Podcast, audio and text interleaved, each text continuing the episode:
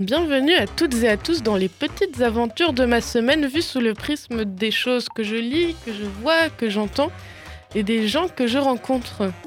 Au revoir, Jeannette. Bonjour Jeannette. Bonjour, mon oncle.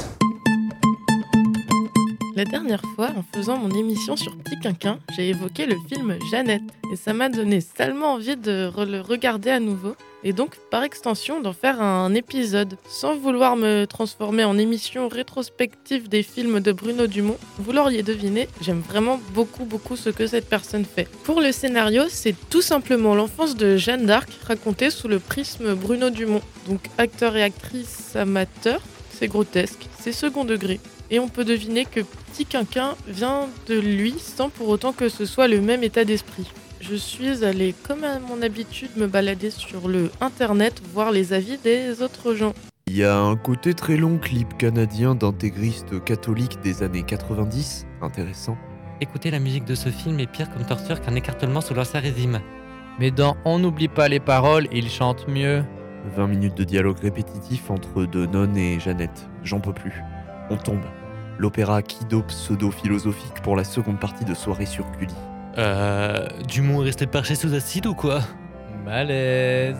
Bon, les avis sont assez tranchés, très tranchés même. Il est globalement noté euh, même pas 5 sur 10 sur Sens Critique et Allociné. Et je peux voir ce qu'ils veulent dire, mais j'arrive pas vraiment à les comprendre parce que justement tout ce qui a été énoncé, c'est ce qui me fait aimer Jeannette. Alors ne me prenez pas pour quelqu'un qui est très élitiste et qui fait de la branlette intellectuelle. J'aime vraiment sincèrement Jeannette. Et ce qu'on reproche à Jeannette, c'est justement qu'il y ait trop. Mais trop de Dumont, c'est trop bien, c'est trop bien que ça existe justement. Et ça nous fait revenir à des discussions fondamentales euh, sur l'art contemporain d'ailleurs. Donc des discussions fondamentales sur jusqu'où est-ce qu'on peut aller, quelle est la limite? Il détruit les codes du cinéma. Là, ce qu'on reproche, c'est est-ce qu'on a besoin de détruire ces codes-là? On n'en a pas forcément besoin, mais c'est faut se mettre dans le jeu et c'est trop drôle que ça existe.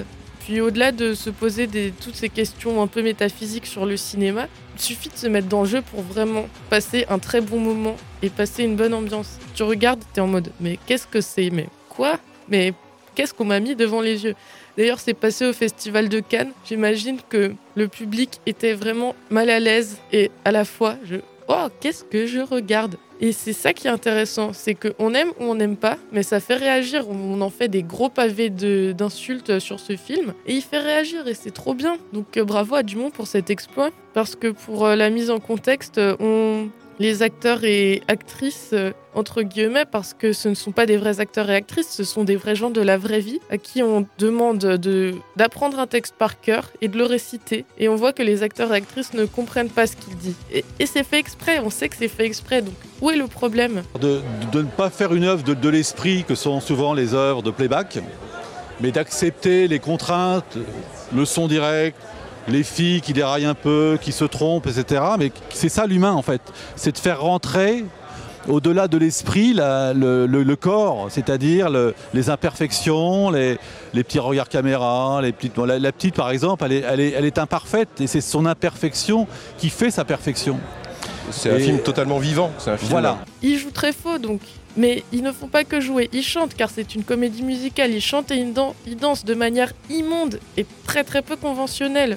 Vous savez donc laisser les bandes ravageuses enflamber nos maisons. J'ai jamais vu ça donc pour moi c'est trop intéressant de- d'explorer tout ça. Les chorégraphies sont tout aussi insolites d'ailleurs. On donne des indications, ils les font de la même manière que le texte. On te dit bouge comme ça, ils bougent comme ça, littéralement. En fait, ils secouent leur tête de haut en bas, de bas en haut, de gauche à droite, de droite à gauche, avec une maladresse.